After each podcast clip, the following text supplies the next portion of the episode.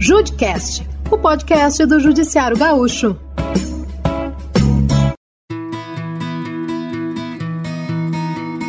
Olá, ouvinte! Seja muito bem-vindo. Quando um casal pretende adotar um cachorro, um gato ou outro animal de estimação, é sempre um momento muito especial. Mas se por algum motivo a união possa não dar certo, o amor pelos pets Raquel Carneiro vai permanecer.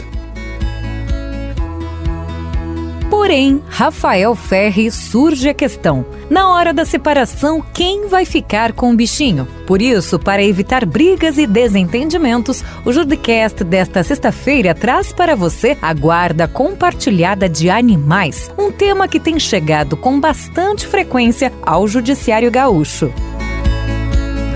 E a gente já começa perguntando: você sabe o que é a guarda compartilhada de animais? Não? A gente esclarece.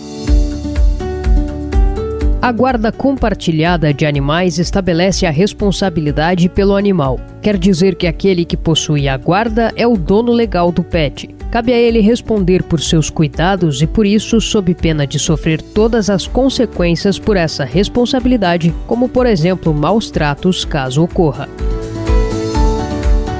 Para nos ajudar a entender como ficam os pets nas separações judiciais, convidamos os desembargadores Ricardo Pastel e José Antônio Daltoé César, ambos integrantes da oitava Câmara Civil do Tribunal de Justiça do Rio Grande do Sul, que atua em processos de família, sucessões, direito da infância e juventude e registro civil de pessoas naturais. Desembargador Daltoé, um caso envolvendo os animais em uma separação. Eu, enquanto cidadã, onde devo apresentá-lo? Em um juízo que trate questões patrimoniais ou que atue em separações judiciais como divórcio ou dissolução de união estável? Eu, no início, entendia que era uma questão do juiz civil, que não era questão atinente às separações judiciais. Mas isso já vem sendo discutido em termos nos tribunais e também no Superior Tribunal de Justiça. E eu acho que é um caminho sem volta.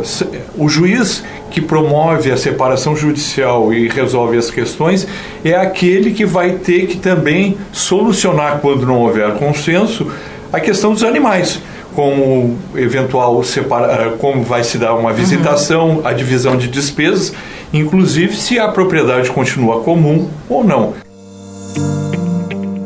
Desembargador Ricardo Pastel, como o senhor avalia, há essa preocupação ou discussão sobre em qual esfera jurídica esse tema deveria ser acolhido e tratado?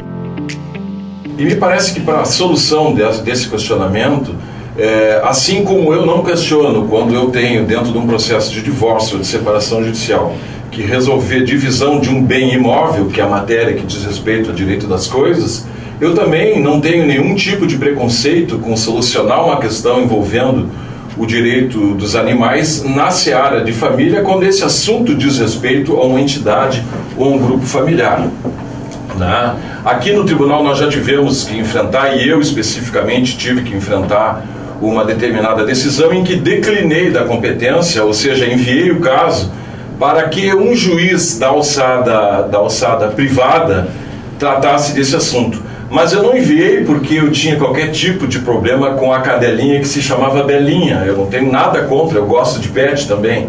Eu simplesmente enviei porque as duas pessoas que disputavam o tema, ou seja, as atenções da Belinha, eles assumidamente e incontroversamente admitiam que não mantinham uma entidade familiar. Era um casal de namorados, como poderia ser um casal de amigos e isso por si só, ou seja, a presença de um animal, não torna o assunto afeto à instância familiar, ao direito de família. É, não obstante essa minha compreensão, que parecia ser clara, não foi clara para a pessoa que resolveu essa, essa divisão é, de competência, essa deliberação de competência. O assunto voltou para a oitava Câmara e nós julgamos simplesmente porque um dos dois componentes dessa relação com o animal, que não era uma relação de família, eu repito, as pessoas tinham um mero namoro. Uma das pessoas disse: Olha, o cachorro é teu e fica contigo. E tinha prova, uma ata notarial, ou seja, um, uma conversa que hoje em dia é, estabelecida no plano, no plano é, de, de, de, escrita, isso era uma prova insofismável que um deles não queria o animal, o animal não era dele mais. E se solucionou o questionamento. Caso desembargador que nos parece que para o casal estava clara a relação com o seu pet na hora da separação, não é? Mas vejam só, esse exemplo eu trago para dizer que o simples fato de um animal ser titulado ou ser compartido ou haver uma mancomunhão em relação a ele não torna, por enquanto, um tema de assunto de direito de família. Né? A não ser que a gente avance a tal ponto, a ponto de, de, de dizer que os animais podem ser parte e de que as famílias são multiespécie, seres humanos e compostas por animais. Em decisões recentes, Rafa, vários tribunais e inclusive o Superior Tribunal de Justiça entendem que os casos devem ser apreciados por magistrados do direito de família, uma vez que abrange a separação judicial das pessoas. Uma polêmica atual, desembargador Pastel, no Superior Tribunal de Justiça é a seguinte: o direito aplicável a esse tipo de ação é decorrente da posse e propriedade comuns, como se fosse uma partilha de bens materiais ou se aplicará a questões do direito de família. Não falamos propriamente alimentos, guarda e direito de visitas, mas direitos que amparem a criação e cuidado com os pets. Como o senhor analisa? Nós não temos um regramento específico ainda na legislação para tratar desse tipo de impasse que é cada vez mais frequente. Talvez hoje o número de pets seja maior do que o número de filhos, para ter uma ideia do universo que nós estamos tratando. E, esse, esses impasses a respeito de sentimento, de afeto, de amor, de cuidado, de zelo, eles invariavelmente vão ser trazidos à colação ao exame do juiz e o juiz tem que se manifestar. Então, superado o primeiro aspecto, que é saber se esse assunto pode ser tratado no campo do direito de família, que é sim a resposta, porque faz, diz respeito a um dos temas atinentes à família que está se desfazendo ou tem algum tipo de, de desavença, eu não vejo por que buscar recursos na esfera do direito de família e que diz respeito a seres humanos para tratar questionamentos atinentes a animais. Eu acho que nós não precisamos empregar a terminologia alimentos. Eu tenho que prestar alimentos ao meu cachorro. Eu não acho que eu tenho que uhum. falar em guarda, porque eu posso tratar isso como posse. E o senhor, desembargador Daltoé, como o senhor avalia? Vai na mesma direção do desembargador Pastel?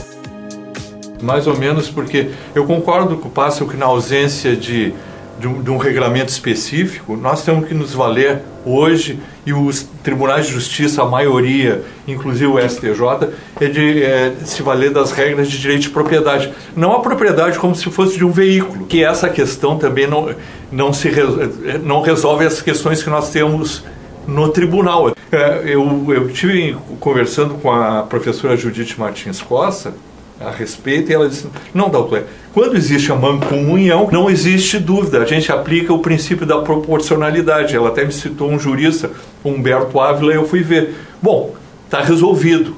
Agora, quando naquelas relações que nós tratamos no tribunal, que são relações de ódio, porque o que dá certo não chega no tribunal. Só o que dá errado e muito errado é que chega no tribunal. Como nós vamos tratar que elas dizem, ó, eu não, esse cachorro não é mais meu, esses cachorros, esses gatos não são mais meus. Ele vai ter que contribuir nessas despesas.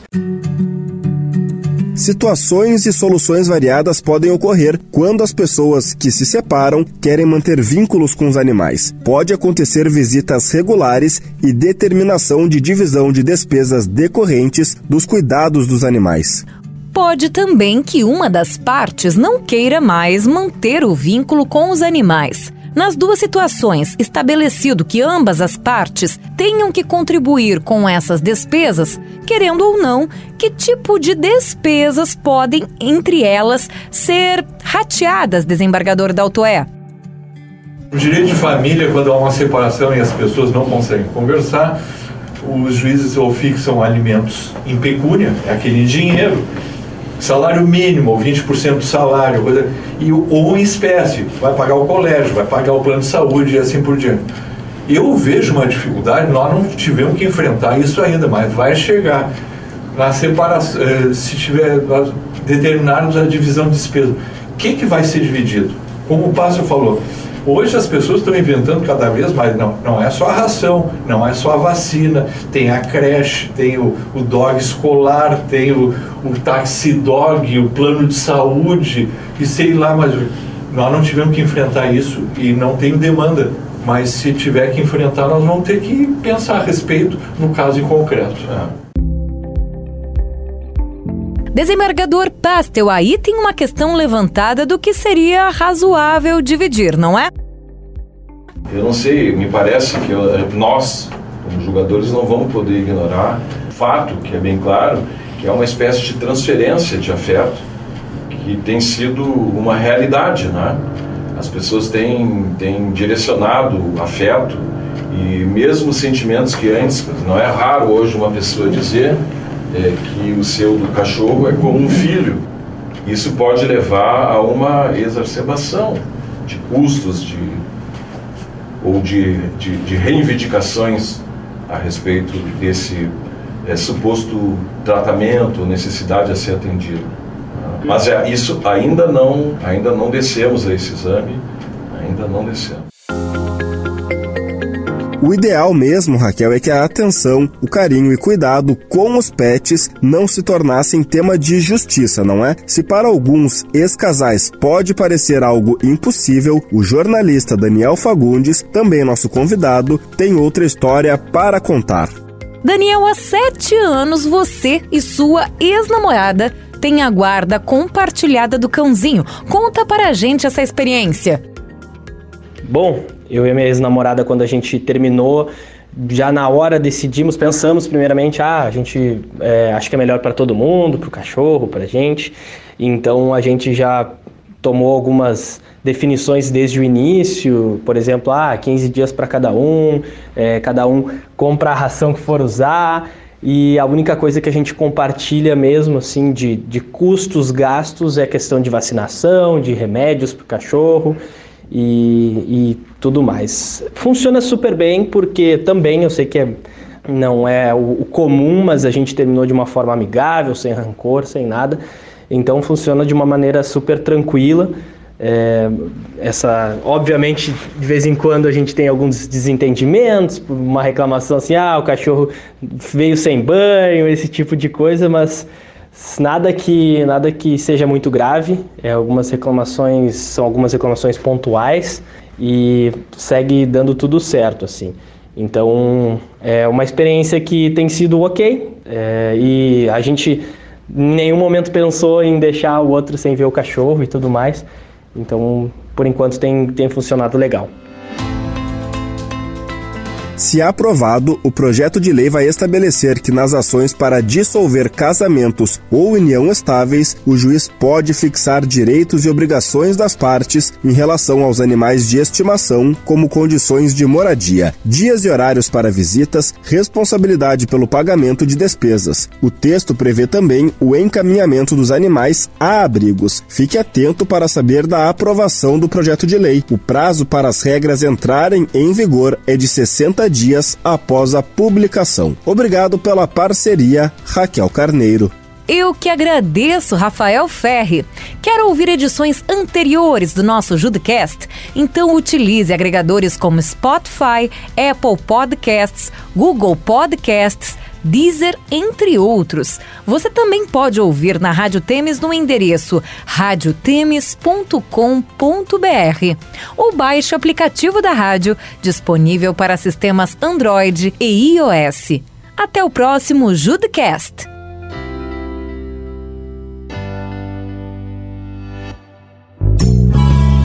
Judcast, o podcast do Judiciário Gaúcho.